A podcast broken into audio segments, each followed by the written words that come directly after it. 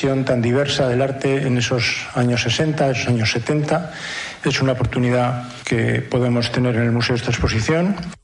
Y sepan además que en 2023 se celebraron aquí en Euskadi más de 17.000 eventos culturales, un 6% más que el año anterior. El número de conciertos musicales superó los 5.000. Además, en los teatros vascos acogieron 3.600 representaciones.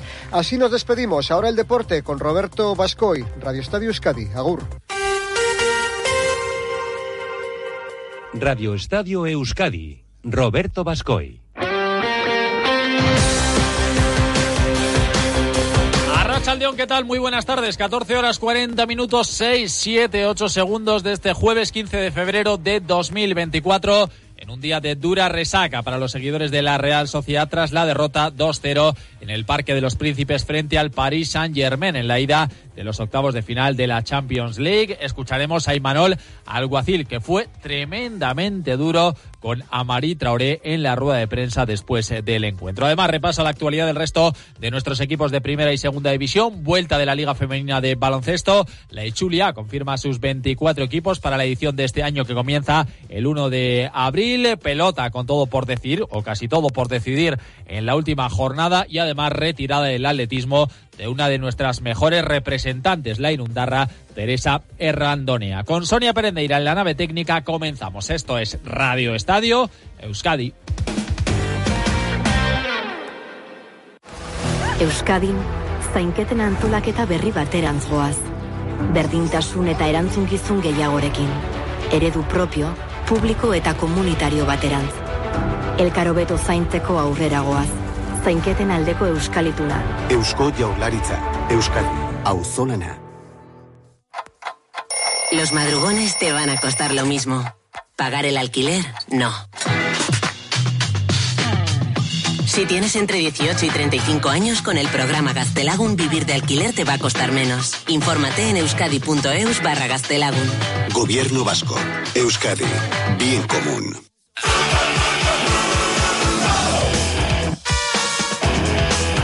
Comenzamos Radio Estadio Euskadi hablando de la Real Sociedad y de la derrota anoche 2-0 en el Parque de los Príncipes frente al Paris Saint-Germain, en un encuentro que iba bien para los realistas pero que se torció en 12 minutos de la segunda parte. Saludo al equipo de enviados especiales. Hola Íñigo Taberna, Rachaldeón. Muy buenas, Robert, Arrachaldeón. Hola Gorka Citores, Arrachaldeón. ¿Qué tal, Robert Arrachaldeón? Aquí recién aterrizados en el aeropuerto de, de Biarritz con la expedición de la Real Sociedad que ha tomado tierra hace bien poquito después de la derrota ayer en el Parque de los Príncipes. ¿Con qué sensaciones, Gorka? Bueno, pues con malas sensaciones de un equipo, el de Manuel Aguacil, que ya viene, bueno, pues eh, en los últimos eh, partidos oficiales dando síntomas de, de, desgaste y sobre todo de ausencia de gol, ¿no? Y lo cierto es que son cinco partidos ya consecutivos de la Real Sociedad que se ha quedado a cero sin poder perforar la meta contraria. Y si a esto, eh, Robert, le unes que ayer no estuvo en defensa todo lo atinado que ha venido demostrando el equipo de Imanol, no solo esta temporada, sino en las anteriores, pues te quedas que ante un eh, rival de la potencia ofensiva del Paris Saint-Germain, pues eh, si cometes fallos, si das facilidades en, en, defensa y además no eres capaz de, marcar eh, ningún gol, pues te quedas con ese resultado 2-0 que podía incluso haber sido peor y que no dejó del todo insatisfecho, entre comillas, a Imanol, al que luego escucharemos, pero de una Real que, ojo, eh, Arrancó bien el, el partido, ¿eh? La primera parte nos dejó muy buenas sensaciones, nos recordó a la Real de la fase de grupos de la, de la Champions, eh, con personalidad sobre el terreno de juego, mandando, creándole peligro al Paris Saint Germain, no sufriendo en demasía eh, a los atacantes ni a, ni a Kylian Mbappé, que sí es verdad que tuvo un par de, ocasiones, pero la más clara de esa primera parte eh, fue ya muy cerquita de, del descanso, un disparo desde la frontal de Miquel Merino que, escupió el, el, larguero de la portería de, de Donnarumma y que bien pudo significar el, el 0-1. No estuvo ahí acertado el centrocampista navarro de, de la Real Sociedad y luego la segunda parte cambia absolutamente la, tónica de, del partido. Dos errores defensivos. Primero, en un balón parado. Eh, siempre parece más complicado que, y, que enfada mucho más a los entrenadores en un balón parado y en inferioridad numérica de la Real Sociedad. Luego lo escucharemos y lo explicará Íñigo, porque Traoré estaba siendo tratado de, unas molestias en, la rodilla. Kylian Mbappé en el segundo palo, eh, en una prolongación eh, marcó el, el 1-0. Eh, la Real Sociedad quedó muy tocada con, con, ese gol en contra. No se encontró ya a partir de ese momento en, ningún momento de, del encuentro lo que restaba de, de partido y recibió del Paris Saint-Germain, que consiguió en otra acción por la banda izquierda Barcola, en la que superó a Traoré y a, Zubeldia, pues eh, batir por bajo también a, Remiro y hacer el 2-0 definitivo. Pudo el Paris Saint-Germain incluso aumentar la, la renta, porque te digo que la Real Sociedad fue incapaz de sostenerse en esa segunda parte ni, ni de crear peligro ni intimidar el área ni la línea portería de Donnarumma. Así que 2-0, muy cuesta arriba la, eliminatoria de cara al partido de vuelta que se disputará el próximo 5 de marzo en Anoeta. No imposible y a ello se quiere aferrar evidentemente la Real Sociedad y los 2.000 aficionados que ayer animaron desde las gradas del Parque de los Príncipes. Íñigo, vamos a escuchar a los protagonistas. En primer lugar a Imanol en un tono, no sé si de preocupación o de enfado incluso. ¿eh? Yo creo que más de enfado que de preocupación. Enfado eh, similar al que, al, que al que tuvo el día de la Roma, cuando la Real perdió 2-0 frente a un equipo que entonces dirigía Mourinho en la Europa League. Ese día salió muy enfadado del partido. Ayer parecidas sensaciones las que transmitía el técnico de Orio, que resumía así el partido jugado ayer por su equipo. Creo que un gran primer tiempo, eh, diría, incluso en el segundo tiempo, hasta el gol encajado, es que estábamos compitiendo de tú a tú eh, al, PSG. Y eso ya es mucho. Incluso hemos tenido nuestras opciones eh, bastante claras para hacer gol. Evidentemente ellos también han tenido alguna. Eh, pero es verdad que les hemos regalado eh, el 2-0, el 1-0. Eh, no puede pasar una eliminatoria de, octavos contra un PSG. dejar al equipo con uno menos en un corner no puede ser. Y, luego tampoco puede ser que, que tras encajar ese, ese gol, cuando hasta entonces lo estábamos todos haciendo muy bien, eh, el equipo deje de hacer las cosas, se ponga nervioso y desaparezca del partido. Bueno, Manuel Robert, que nos sorprendió a todos cuando le dio un palo tremendo, vamos a escucharle enseguida, a Marie Traoré, protagonista negativo en la primera, en el gol, el primer gol del eh, Paris Saint Germain. Eh, es un córner que saca el conjunto francés, pero antes a Marie Traoré había pedido ser atendido por los auxiliares de la Real porque tenía alguna molestia muscular. El árbitro no le deja entrar al terreno de juego, no puede defender ese córner. Él era el encargado de marcar a Kylian Mbappé, lo hace Cubo, que se despista, y solo en el segundo palo, Mbappé hace el primer gol del partido. Dice Imanol que es una situación que no se puede dar en la vida. Yo no me lo explico que un jugador, que un jugador que ha tenido que salir del campo cuando el equipo iba a recibir un córner en contra, no acabe en el hospital. No lo entiendo. O sea, si un jugador deja el equipo con uno menos es porque tiene que ir al hospital. O sea, yo lo tengo muy claro. Entonces, eh, lo es verdad que, que se podía haber hecho o corregido algo más pero eh, partimos de ahí. Y es que luego ese, propio jugador se ha ido del partido. Y, a la vez que él se ha ido del partido el equipo se ha ido del partido. Y eso es lo que me duele. Palo a Traoré y también le, recuerde Manol que en la, en la jugada del segundo gol tampoco está acertado porque Barcala se marcha muy fácil y el maliense que por lo menos tenía que haberle hecho falta no le imposibilita que haga la jugada personal y marque el 2-0 definitivo un Imanol al que se le preguntaba cuál es su estado de preocupación acerca del momento actual del equipo. Cinco partidos seguidos sin ganar, tres de liga, uno de copa y el de ayer de Champions, y encima sin marcar un gol. Había un, rival que estamos hablando que seguramente es uno de las de los favoritos para llegar a la final y de, ganar la Champions por la plantilla que tienen y con el y por el entrenador que tienen. Y nosotros hasta ese gol que lo hemos regalado como como bien he dicho antes hemos competido de tú a tú. Entonces eh, claro eh, es que si hubiéramos acertado también las que hemos tenido eh, y hubiéramos ganado 0-2 pues creo que tampoco creo que tenemos que tener los pies en el suelo y saber que somos la gran sociedad que hemos hecho un partidazo hasta ese, hasta ese gol y que me voy muy enfadado porque entiendo que tanto el 1-0 como el 2-0 y eh, pues, lo hemos regalado y a partir de ahí además nos hemos ido. Es lo que tenemos que hacer, eh, mejorar, intentar aprender, quedarnos con lo positivo que ha sido hasta, hasta encajar ese primer gol y aprender de lo que ha pasado a partir de entonces. Contarte también, Robert, a ti y a los oyentes, que Mikel Oyarzábal ni siquiera se sentó en el banquillo. Era la principal duda de cara al encuentro, con esas molestias a rodilla izquierda no tenía buenas sensaciones y le dijo a Imanol que no contase con él para el encuentro. No estuvo ni en el banquillo. Una Real que ha entrenado esta tarde, recién aterrizada de, de Villarriz. A las, cuatro, a las cuatro se ejercita, perdón, a las cuatro se la Real en, en Zubieta de cara al partido del domingo contra el Mallorca en Mois. Veremos a ver si puede recuperar a algún jugador de los lesionados y Manol porque la enfermería ahora mismo está repleta de componentes del conjunto blanco-azul. Y terminamos, Robert, recordando cómo va el trofeo Duche ya, donde premiamos al mejor jugador de la Real Sociedad de la temporada.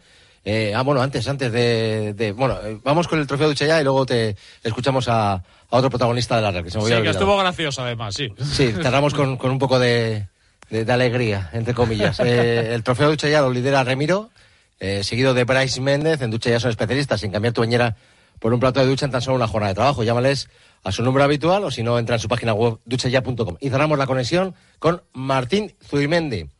Pregunta y respuesta en directo ayer en el Radio Estadio Noche de Onda Cero. Martín, cinco partidos sin marcar. Sin gol no hay paraíso. Jugáis bien, competís, pero sin gol, Martín, no se puede llegar a nada. Sí, eh, tú también te has dado cuenta, sí. sí, sí, sí. Eh, bueno, pues sí, ya lo sabemos, somos conscientes, pero ante eso creo que la tranquilidad es lo mejor. Con, si te obcecas y estás todo el rato pensando en eso, no te van a entrar. Y bueno, eh, creo que van a, van a venir goles y, y los importantes además. Bueno, la única alegría o la única sonrisa que vimos ayer en la zona mixta del partido. Qué largo se te, hizo, se te hizo ese silencio entre la pregunta y la respuesta, ¿eh? Lo he dejado ahí. Si me deja, sí, sí. Si no, si no me responde, me deja muy mal. bueno, Íñigo Taberna, Gorka Citores, descansad lo que podáis y como siempre, magnífico trabajo. Un abrazo, chicos. Un abrazo. Un abrazo, Agur. Pues eh, dejamos los fastos de la Champions League, de las competiciones europeas y nos centramos en eh, la Liga. Ya comentaba Íñigo ese partido frente al Mallorca. El Alavés jugará el domingo a las 9 en el Benito Villamarín frente al Betis. Los verdiblancos que hoy también tienen jornada europea, Europa League, juegan a partir de las 9 en su estadio frente al Dinamo de Zagreb. En los Babazorros Javi López será baja, Tenaglia seria duda, Rafa Marín y Benavidez trabajan junto al resto de sus compañeros. Además, noticia de hace un ratito, Gaisca García, el tercer portero después de la lesión de Adrián Rodríguez, ha sido renovado hasta el 30 de junio de 2027. El portero del filial y, como decimos ahora, tercer portero del eh, primer equipo por detrás de Antonio Sivera y de Jesús Bueno, Escuchamos a Joaquín Panichelli, el delantero argentino de Córdoba. Habla de cómo ve al equipo.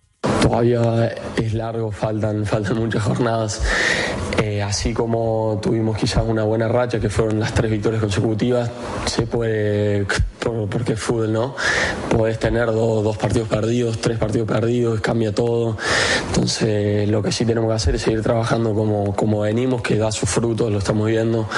A veces ganando algunos partidos, a veces empatando, pero pero da su fruto. Entonces la línea es esa, seguir trabajando así, con ilusión y, y, yo sé que los resultados van a llegar y el objetivo se a cumplir. En la delantera tiene mucha competencia con un Samo Morodio en, que, en el que están puestas todas las miradas en el Atlético de Madrid y en otros muchos clubes europeos. Lo está haciendo muy bien Quique García, la reaparición de Giuliano Simeone, que lo poquito que ha jugado también eh, lo está haciendo francamente bien. Así que ahí parece que es el cuarto delantero Panicelli, pero dice, oye, que aquí en Vitoria solo me habéis visto como ariete, pero que también puedo jugar en otra posición. Considero que puedo jugar obviamente en lugar de, de, Quique, de, más de Samu como nueve de área, pero también a mí me gusta eh, salir, descolgarme un poco más atrás como media punta. El día del Levante entré en esa posición y me sentí muy cómodo, así que yo creo que puedo hacer un mix entre esas dos posiciones. Sí, sí, yo hasta los 18, 19 años fue en River cuando me empezaron a poner como delantero por la cantidad de gente que había en ese puesto de, de enganche media punta, así que sí, hace unos dos o tres años que estoy como jugando en esta posición, pero el medio punto, el enganche, me gusta mucho por, por la participación que tenés en el juego y por la llegada que puedes también aportar en el área para, para llegar al gol.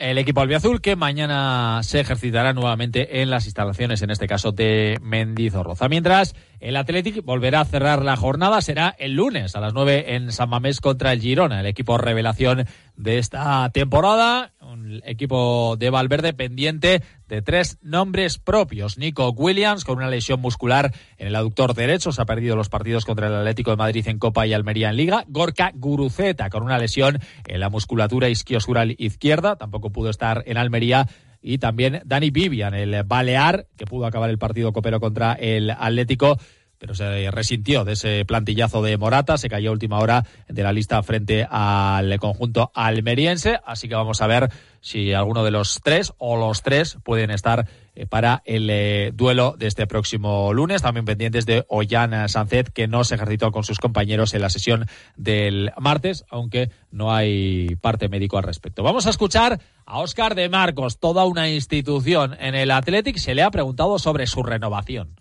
Todavía no, todavía no. De poco a poco. Estoy disfrutando mucho del año y, así lo voy a hacer hasta el final. Que me encuentro bien, estoy disfrutando de la temporada, veo al equipo eh, que está haciendo las cosas bien y, eso me hace disfrutar.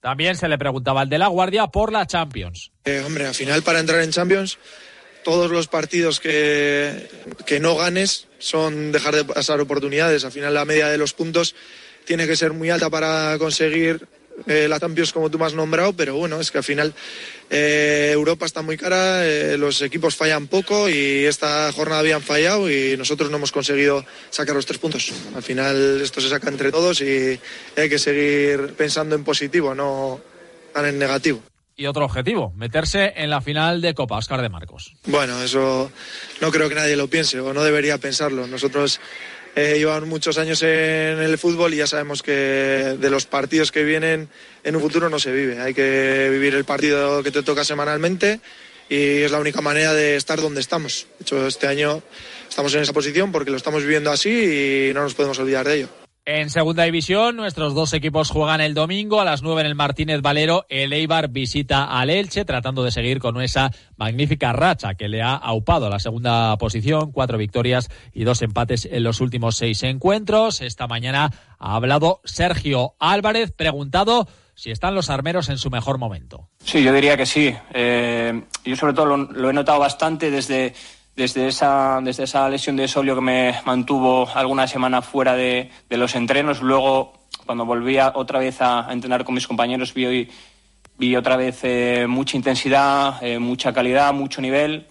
Se está viendo que, el equipo tiene hambre, que, hemos, eh, que estamos aprendiendo y que hemos aprendido un poco de, errores que hemos cometido en la primera vuelta y creo que, que somos un, una gran plantilla, un equipo compensado y que, y que desde el cuerpo técnico se está trabajando bien. Pero el de Avilés, que ha vivido muchas batallas, tiene claro que la experiencia de las dos últimas temporadas les tiene que hacer eh, reflexionar y que en ningún momento pueden relajarse. Aunque ahora tengamos una racha buena como la estamos viviendo, si ganamos varios partidos tampoco nos tenemos que venir arriba o si perdemos tres partidos tampoco venirnos abajo.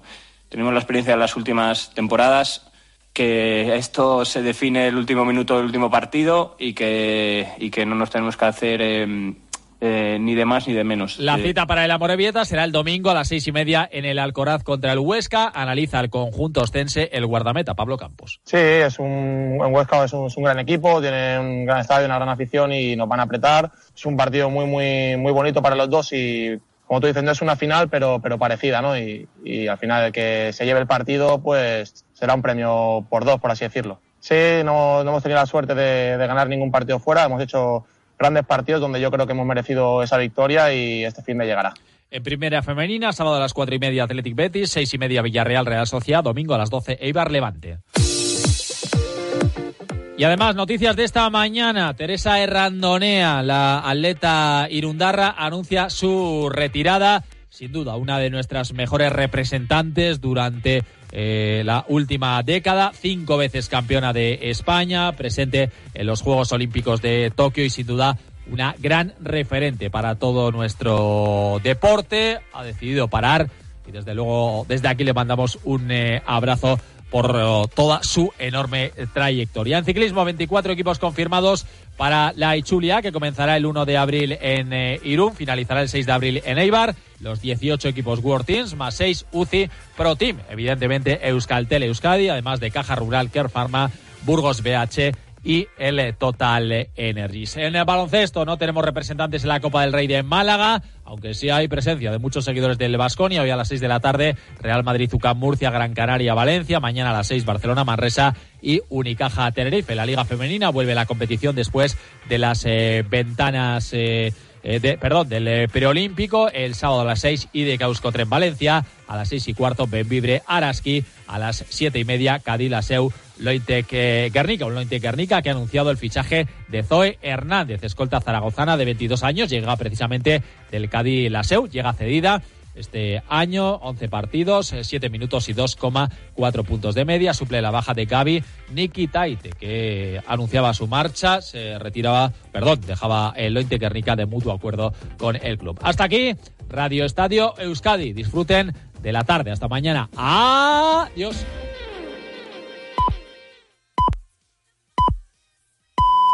Son las 3 de la tarde y las 2 en Canarias.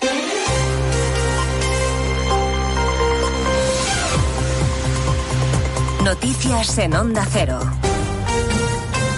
Buenas tardes, repasamos en tres minutos la actualidad de esta mañana que les venimos contando desde las dos en Noticias Mediodía, con primera parada en el Ministerio de Agricultura, donde el ministro Plana recibe esta tarde a una delegación de agricultores, que hasta hace unos minutos se concentraban en las puertas del Ministerio con sus tractores. Hombre, que eh, si nos paramos entonces esto se hunde todo ya, porque el campo está, pero muy mal, muy mal.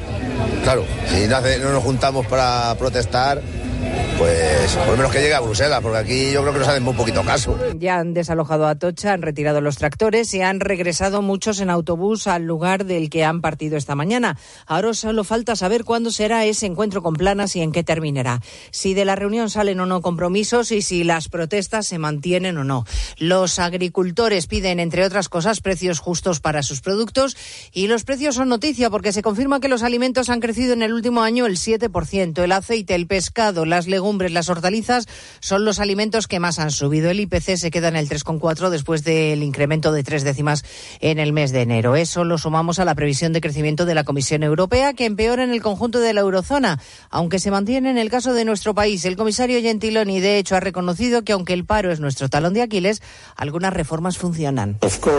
Por supuesto que el desafío para España es muy grande en cuestión de empleo, pero también hay que reconocer que se ha progresado debido al compromiso del Gobierno con las reformas que hasta ahora creo que han dado buenos resultados.